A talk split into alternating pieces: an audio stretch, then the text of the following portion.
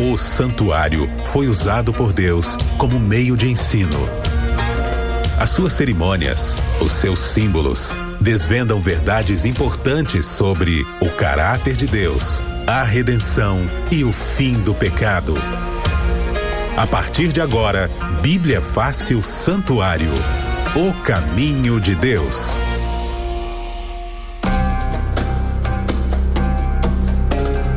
Olá, seja muito bem-vindo à nossa rede Novo Tempo de Rádios. E essa musiquinha características, né? Você já sabe, já tem assinatura. Olha como a nossa mente, a intimidade. Você de casa está começando mais um Bíblia Fácil com o DVD o Santuário. E se você fala assim, Cris, eu não conheço essa música, eu estou chegando hoje, mas quem chega hoje também é da família. Vamos lá, que tem sempre lugar nessa mesa da verdade. Antes de falar do tema, antes de falar né, sobre esse DVD fantástico, ele está aqui, Pastor Arilton. Muito bom dia, pastor. Bom dia, Cris. Bom dia aos nossos amigos ouvintes da Rádio Novo Tempo qualquer lugar desse Brasil e pela internet até fora do Brasil.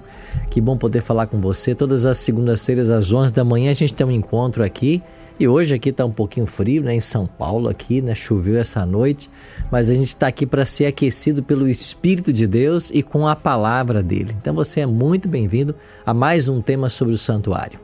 Benção. Hoje até fiz uma enquete de manhã aí, como é que tá o clima aí, como é que tá a temperatura, né? Alguns mandaram chuva, o pessoal do Amazonas mandando aquele sol, mandando aqui é sempre calor. Mas pastor, independentemente, né, da se tá chovendo ou não, aqui a gente tem aquele calorzinho da esperança que vem regado de um, um presente muito especial com 13 temas fantásticos. É verdade. Está aqui na minha mão, aqueles que estão nos assistindo aí pela, pelos canais da internet poderão ver esse DVD.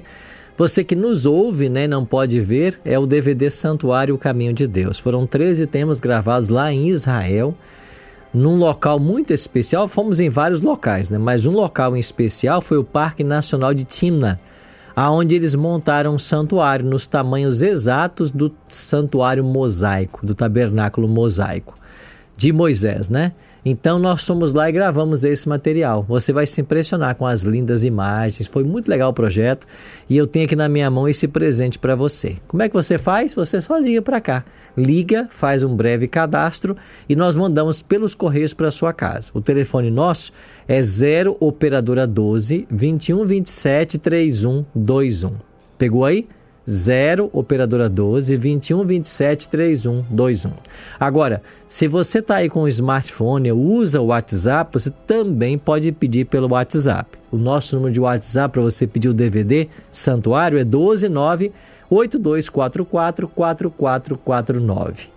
982444449. Peça o seu agora que a gente manda pelos correios para vocês. Você não paga nada, inclusive a postagem é nós quem pagamos para vocês, tá bem? A Novo Tempo paga graças a você que é anjo da esperança e apoia o nosso projeto. Maravilha! Se tá chovendo agora aí no sul do país ou aqui em São Paulo, deu uma clareada, né? Deu uma clareada porque represente assim com a palavra de Deus é fantástico. E para você que está perguntando, Cris, tem o DVD? O que, que a gente faz na rádio? Então, cada semana a gente estuda esses temas aqui com você. Primeiro tema, né? Santuário celestial, santuário terrestre, evangelho de símbolos. Aí a gente foi para as festas, festas de outono, de primavera, depois entendendo o ministério de Cristo no pátio né? Agora o ministério de Cristo no Santíssimo, é isso? No, no santo, santo, no Santo. Depois vamos para o Santíssimo, o fim do ministério de Cristo, depois tem o juízo, depois tem as verdades do santuário, tem o ataque ao santuário e depois o santuário de Deus. Olha aí, o Cristo decorou decorei, todos os temas. Decorei os temas do DVD, pastor. Mas vou aprendendo aqui, tem que aprender, né, pastor? É, que legal, viu? Então hoje vamos falar sobre o ministério de Cristo no santo, né? E nós entendemos que o santuário ele era, era um, uma forma de simbolizar o evangelho e através das festas e todos os rituais que ali aconteciam, através do ministério do sacerdote, do sumo sacerdote, Cristo era apresentado, né, para as pessoas, o Messias vindouro. E nós entendemos já nas últimas semanas que Cristo veio, ele se encarnou, né? O Verbo se fez carne e habitou entre nós, como diz o Evangelho de João. E nós entendemos que quando Cristo se encarna, ele veio montar a sua tenda em nosso meio. E é exatamente isso que João 14 quer dizer. O Verbo se fez carne e tabernaculou, né? Armou sua tenda, o seu tabernáculo entre nós. Em algum momento, ele iria então iniciar as simbologias ou cumprir o ritual simbólico do sacerdote e sumo sacerdote. Então, no pátio, estudamos a respeito da pia, que apontava para o batismo de Cristo. No altar de holocausto, estudamos que isso apontava para o sacrifício de Jesus na cruz do Calvário. E agora que ele foi batizado, três anos e meio depois, crucificado, ele deveria continuar o seu ministério no santuário celestial. E hoje nós vamos entender quando é que Jesus começa esse ministério no primeiro compartimento do santuário, que era o santo. Muito bem, tá fazendo aquela linha especial aí? Vá orando, vá pedindo que o Espírito Santo, inclusive já já, a gente vai falar do papel dele nesse quesito aqui. Estudo fantástico. Pastor, em resumo então, o lugar santo e o que, que ele representava, o senhor já colocou agora aqui, uhum. né? E quais eram então esses móveis e o que tinha nesse ambiente do santuário? No livro de Hebreus, Cris, capítulo 9, versículos 2 e 3, assim está escrito. Com efeito, foi preparado o tabernáculo, cuja parte anterior, aqui fala-se do santo, no né, primeiro compartimento, onde estavam um candeeiro, a mesa e a exposição dos pães, que se chama Santo Lugar. Então aqui já menciona dois móveis que havia no santo. À direita de quem entrava estava a mesa com os doze pães da proposição, e à esquerda estava um candelabro com sete lâmpadas, e mais à frente você tinha um altar de incenso. Então, no compartimento santo eram três móveis. No segundo compartimento santíssimo era apenas um, a Arca da Aliança, tema que nós vamos ver na semana que vem. Então, nesse primeiro compartimento você tem uma mesa com pães da proposição, eram doze, e aqui nós temos um duplo simbolismo. Doze porque simbolizavam as tribos e o pão, que era um símbolo de Cristo. E lá no Evangelho de João, Jesus declarou: Eu sou o pão que desceu do céu. Eu sou o pão da vida. Então, pelo maná que caía lá no deserto todos os dias para que o povo se alimentasse, e pelos pães dentro do santuário, esses símbolos apontavam para Cristo. Do lado esquerdo de quem entrava no santuário, no lugar, lugar santo, estava o candelabro com sete lâmpadas. Essas lâmpadas não poderiam ser apagadas, elas sempre estavam acesas, e era a função do sacerdote manter o azeite dessas lâmpadas. Essas lâmpadas apontam para Jesus como a luz do mundo, né? E mais à frente você tem um altar de uh, incenso, onde o incenso aromático era queimado. E por que se queimava incenso dentro do santuário? Porque o sangue era aspergido ali, em alguns móveis e na cortina. Isso trazia um odor fétido para dentro do santuário. Então, o sacerdote, que todos os dias tinha que entrar ali para representar o povo que vinha até ele pedir perdão pelos pecados, também queimava incenso. Não só para tornar o ambiente mais agradável, mas esta fumaça de incenso que subia, ela cruzava por cima da cortina que separava o santo do Santíssimo e entrava lá no, no Santíssimo, onde estava a arca da aliança e ela representa agora as orações dos santos. E elas também apontam para Jesus. Por quê? Porque Jesus falou assim: Tudo quanto pedirdes ao Pai em meu nome, isso farei.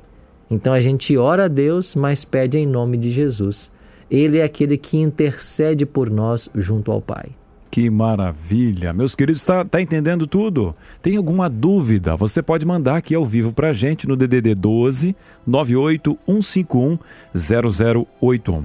Pastor, então qual era esse serviço diário do sacerdote no santuário? Para a gente poder entender essa logística e fazer uma aplicação aqui nos tempos de hoje, entender o ministério de Cristo hoje por nós no santuário celestial. Havia uma palavra hebraica né, chamada tamid, e essa palavra tamid foi traduzida no português como contínuo. Então, o que era o tamid? Era os dois cordeiros que morriam no santuário todos os dias. Então, isso chamamos sacrifício contínuo. O sacerdote tinha a função de oferecer esse cordeiro às nove da manhã e às três da tarde. Esse cordeiro era oferecido por para quem? Duas classes especiais. Primeiro, pelos pobres que não tinham o animalzinho para trazer até o santuário. Nem todo mundo tinha os animais para sacrificar toda vez que pecavam. Então era para os pobres e também para aqueles que estavam distantes do santuário. É por isso que Daniel, quando cativo lá em Babilônia, na hora da oração, e ele orava na hora do sacrifício, né? Às nove da manhã e às três da tarde, ele orava com o seu rosto voltado para Jerusalém Por quê? Porque ele esperava que de Jerusalém Deus manifestasse sua graça e seu perdão. E também para ser beneficiado pelos sacrifícios que lá estariam acontecendo, pelo menos até o ano 586, quando o templo finalmente foi destruído. Então, o ministério diário do sacerdote era matar esses dois cordeiros pelos que estavam distantes e pelos pobres e também receber ali os pecadores que traziam suas ofertas. Isso era o cotidiano do santuário.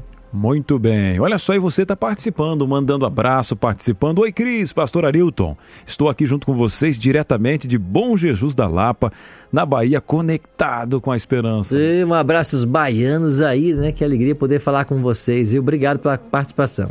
Olha só, tá chegando. O que, que foi, Erika?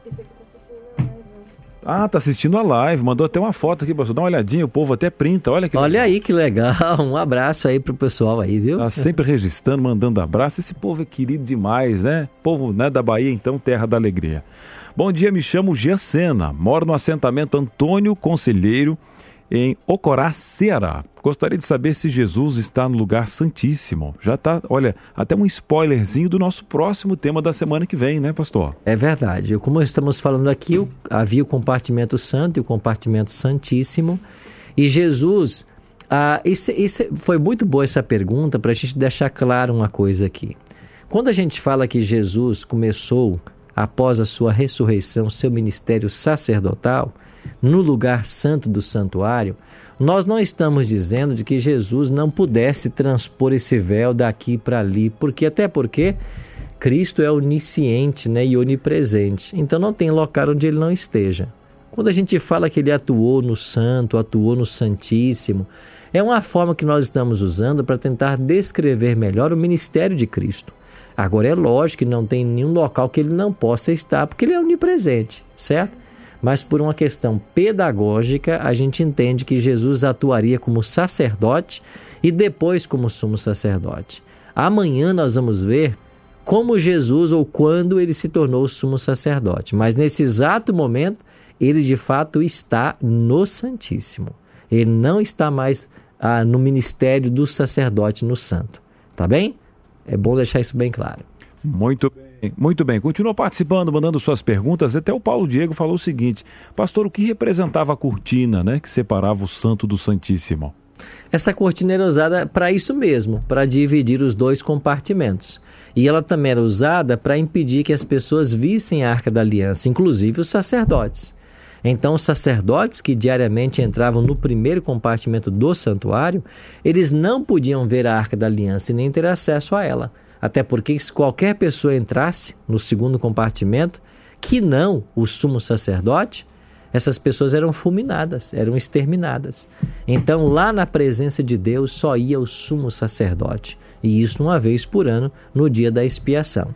Então, a cortina tinha essa função de separar os dois compartimentos, de guardar com muito cuidado a arca da aliança, porque lá estava a manifestação da presença visível de Deus, e permitir que o sacerdote entrasse naquele ambiente para ministrar diariamente. Muito bem, entendendo aqui o trabalho do santuário. Agora, pastor, na, na pergunta passada ali, a gente estava analisando o serviço diário do sacerdote. Como Deus é pedagógico e o santuário nos mostra esse cuidado de Deus em mostrar que existe uma ligação direta com o céu, então, fazendo essa matemática, existe um serviço agora também no santuário celestial feito diariamente, pastor? Existe, né? Então é o que eu acabei de explicar não quer dizer que Jesus esteja limitado a um compartimento do santuário.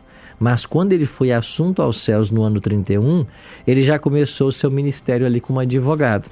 É por isso que João, na primeira carta de João, capítulo 2, verso 1, João escreveu assim: Filhinhos meus, estas coisas vos escrevo para que não pequeis. Se todavia alguém pecar, temos um advogado junto ao Pai, Jesus Cristo, o justo. Então Cristo tornou-se nosso advogado. Quando? Após a sua morte na cruz. Ele conquistou ali o direito de salvar a humanidade. Então, todas as pessoas do Antigo Testamento que creram no Messias vindouro e morreram crendo nessa esperança, elas não estavam com sua salvação garantida até que Jesus pagasse o preço do pecado delas. Então, quando Cristo na cruz brada está consumado, feito está, significava que ele havia cumprido os requisitos da lei. Ele havia vindo, sido fiel a todos os ensinamentos de Deus, levou uma vida sem pecado e ele morreu. Ele não merecia morrer, mas ele morreu a nossa morte. Então, com sua morte na cruz, foi assegurada a salvação de todo ser humano, desde Adão. E agora, as pessoas que vieram antes, que morreram crendo no sacrifício, foram beneficiadas pela morte dele, e nós que somos os cristãos pós-cruz, também temos o mesmo benefício. Só que eles eram salvos por crer no sacrifício vindouro, e nós somos salvos por crer no sacrifício que já está no passado. Mas então Cristo tornou-se nosso advogado. Neste ponto, ele cumpre o papel sacerdotal. Assim como o pecador ia até o sacerdote no santuário para ter perdão, hoje nós, pela fé, vamos ao santuário celestial, aonde está Cristo, e pedimos perdão a Ele.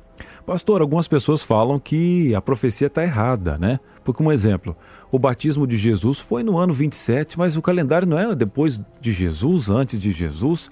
Por que, que ele estava com 30 anos no calendário 27, ele morreu com 33, no calendário estava 30? Essa é uma pergunta muito frequente, né, Cris, para a uhum. gente. Nós estamos vivendo agora o ano 2020, né? E a gente fala AD, porque AD é ano Domini, né? Ano do Senhor. Então, 2020, desde que veio o Senhor. Então, a gente crê que tem cerca de dois mil anos que Jesus veio.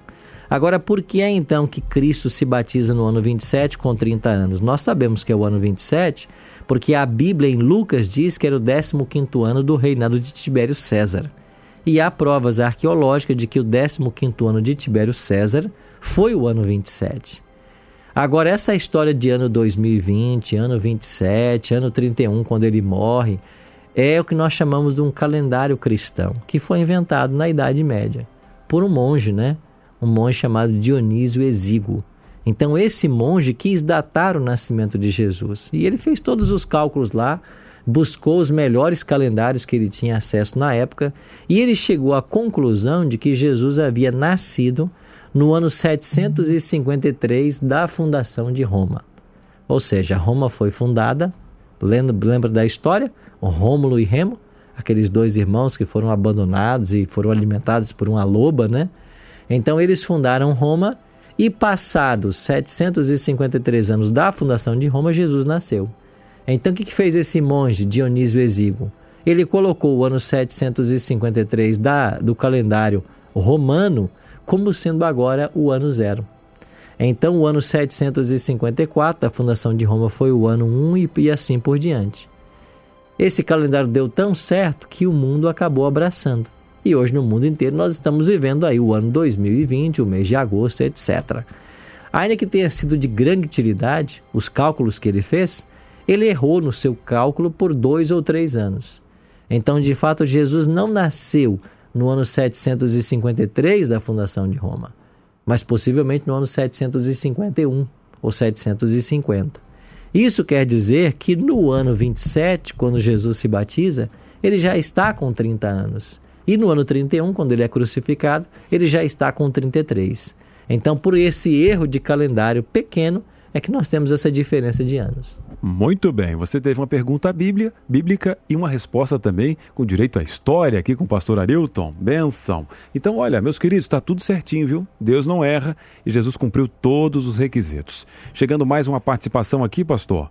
É, quem é que está mandando? A Leide. Ela fala o seguinte: Pastor, analisando aqui, então quer dizer que Jesus nunca teve um encontro com Deus? Ele está no lugar santíssimo e não pode ver Deus? Não, ele pode ver Deus sim. Inclusive, se a gente for aqui para o livro de Daniel, capítulo 9, esta cena onde Jesus vai até o Pai, ela está muito bem descrita. Melhor, Daniel capítulo 7, não capítulo 9.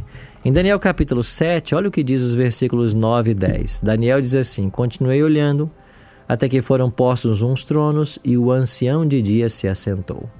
Quem é o ancião de dias em Daniel? É o Pai, é Deus. E Daniel diz assim: Sua veste era branca como a neve, os cabelos da cabeça como a pura lã, o trono eram chamas de fogo e suas rodas eram de fogo ardente. Então aqui nós temos uma visão do Pai. Deus se assentando no trono. Daniel 7, verso 9. Agora olha o que diz o versículo deixa eu ver se é o 13. Estava eu olhando nas minhas visões da noite, Daniel 7,13, e eis que vinha com as nuvens dos céus, um como o filho do homem, e dirigiu-se ao ancião de dias, e o fizeram chegar até ele. Quem é esse que vem com as nuvens aqui? É Jesus. Então ele está aqui indo ao Pai no santuário celestial. Então Cristo sim goza de perfeita harmonia com o Pai, e no santuário ele foi à presença do Pai no Santíssimo. É por isso que João, eu acabei de ler, né, 1 João 2:1, diz lá claramente, né, se confessarmos, nós temos um advogado junto ao Pai. Então Cristo está hoje à direita do Deus Pai, ministrando em nosso favor. Muito bem. Pastor, fazendo essa mais uma pergunta ligando aqui, quem foi Melquisedeque? O que tem a ver com o assunto que nós estamos falando hoje? Melquisedeque é um personagem enigmático, né, da Bíblia. Lá em Gênesis 14 nós encontramos a história desse personagem. E aqui no versículo 18, verso 18 em diante, você tem aqui Melquisedeque abençoando a Abrão, né? Gênesis 14, 18 diz assim: Melquisedeque, rei de Salém, trouxe pão e vinho, era sacerdote do Deus Altíssimo. E abençoou ele a Abrão e disse: Bendito seja Abrão pelo pelo Deus Altíssimo, que possui os céus e a terra.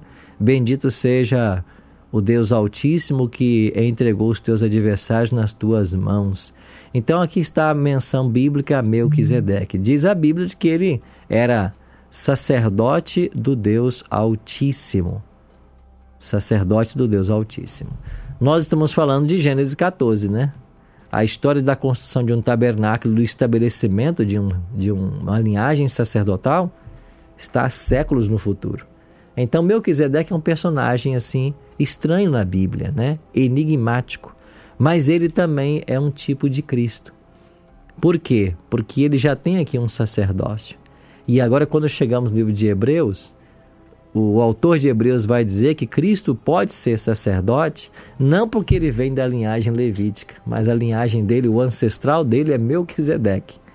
Então veja, ele é um personagem que existia, né, uma figura real, e ele então aparece como um ancestral de Cristo, segundo o livro de Hebreus. Então esse é o Melquisedeque, né? Muito bem, vamos aprendendo. Agora, pastor, analisando ali o ministério de Cristo, Jesus morreu por nós, ressuscitou, foi ao céu, mas ele deixou alguém numericamente diferente, com a mesma essência. A Bíblia fala de consolador. Já aprendemos aqui que tem um nome, né? Paráclitos. Quem é esse consolador? Esse consolador é o Espírito Santo que Deus prometeu, que Cristo nos prometeu enviar. E em João 14, no mesmo capítulo que Jesus promete que vai voltar, né? Aqui nos versos 1 a 3 tem a linda promessa de que ele voltaria para buscar a todos nós. A partir do versículo 15, 16, ele promete o outro consolador. E João 14, 16 diz assim: E eu rogarei ao Pai, e ele vos dará outro consolador, a fim de que esteja para sempre convosco. Verso 17: O Espírito da Verdade, que o mundo não pode receber porque não vê nem o conhece. Vós o conheceis, porque ele habita convosco e estará em vós. Verso 18: Não vos deixarei órfãos, voltarei para vós outros.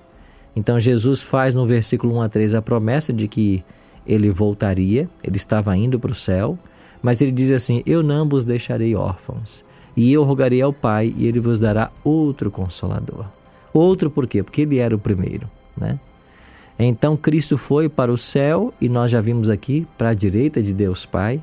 E na presença de Deus Pai, ele pede ao Pai que envie o Espírito, a terceira pessoa da divindade. Você percebe como Deus Pai, Deus Filho Deus Espírito trabalham unidos para a salvação do homem? Então você tem Cristo indo na presença de Deus e pedindo que o Espírito seja derramado na terra, ou venha para a terra ficar com o povo que Jesus havia com a igreja que ele havia fundado. E o Pai atende o pedido e o Espírito é enviado. Ele vem quando? Ele vem no dia de Pentecostes. Lá em Atos capítulo 2 é dito que os discípulos estavam todos reunidos, estavam unânimes, né, ali em oração, confessando os seus pecados, tirando do meio de si todo o desentendimento. E abrindo um parênteses, né? Essa aqui é a condição para que nós sejamos batizados com o Espírito. Não posso ter contenda com ninguém. Eu tenho que confessar todos os meus pecados Eu tenho que amar o Senhor Jesus, eu tenho que pedir por esse batismo. E no dia de Pentecostes, o Espírito Santo veio. Mas, pastor, se Deus Pai, Deus Filho e Deus Espírito, se, se esses três, esses três uh, seres são Deus, por que, que parece que o Deus o Pai é quem manda mais, né? Por que Jesus teve que pedir ao Pai, né? É porque em relação ao plano da salvação, a divindade assume funções. E é claro que essa função é voluntária. Foi Cristo quem se voluntariou para vir morrer por nós. Não foi o Pai quem disse, vá, filho. Foi o, foi o Filho que pediu. Foi Cristo que pediu. Então, esta função que a gente tem na Bíblia, nós conhecemos, Deus Pai, Deus Filho, Deus Espírito, Deus Pai como aquele que envia, o Filho como sendo aquele que vem e o Espírito como consolador, são títulos, são funções que nós usamos para tentar descrever um tipo de hierarquia que há na divindade. Mas essa hierarquia é apenas funcional, é em relação ao plano da salvação, porque tudo que Deus é, o Filho é e o Espírito finalmente também é. Muito bem. Pastor, estamos finalizando o nosso programa, mas alguém em casa está fazendo uma matemática assim, pastor. Cristo morreu por todos, mas nem todos vão se salvar. De repente eu conheci a verdade, me afastei, eu quero conhecer essa verdade. Como funciona esse plano de redenção, esse plano de salvação, que é tão colocado aqui, é o, o eixo aí do nosso santuário? Aqui, Cris, em 2 Pedro capítulo 3, verso 9, é um verso muito especial onde Pedro diz assim: Não retarda o Senhor a sua promessa, como alguns a julgam demorada.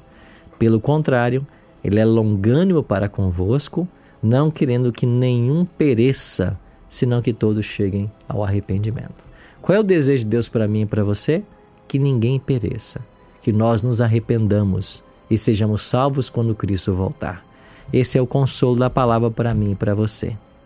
Então, que nós possamos hoje nos arrepender dos nossos pecados, confessá-los ao Pai e crer que Ele nos salvará.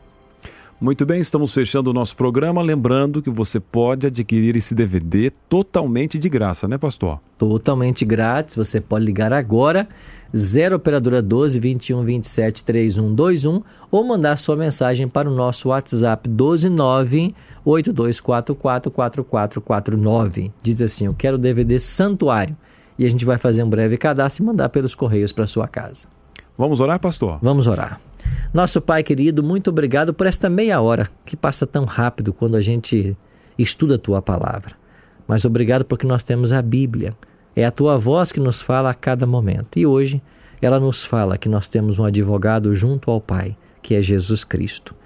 Que o Senhor assuma o nosso caso, para que nós sejamos salvos no grande dia do juízo. É a nossa oração. Em nome de Jesus. Amém. Muito bem, amém. Deus seja louvado. Hoje você aprendeu sobre o ministério de Cristo né, no Santo. Na próxima semana, o oitavo tema, o ministério de Cristo no Santíssimo. E é claro que a gente está sempre orando por você. Até a próxima, pastor. Obrigado, Cris. Bíblia Fácil Santuário. O caminho de Deus.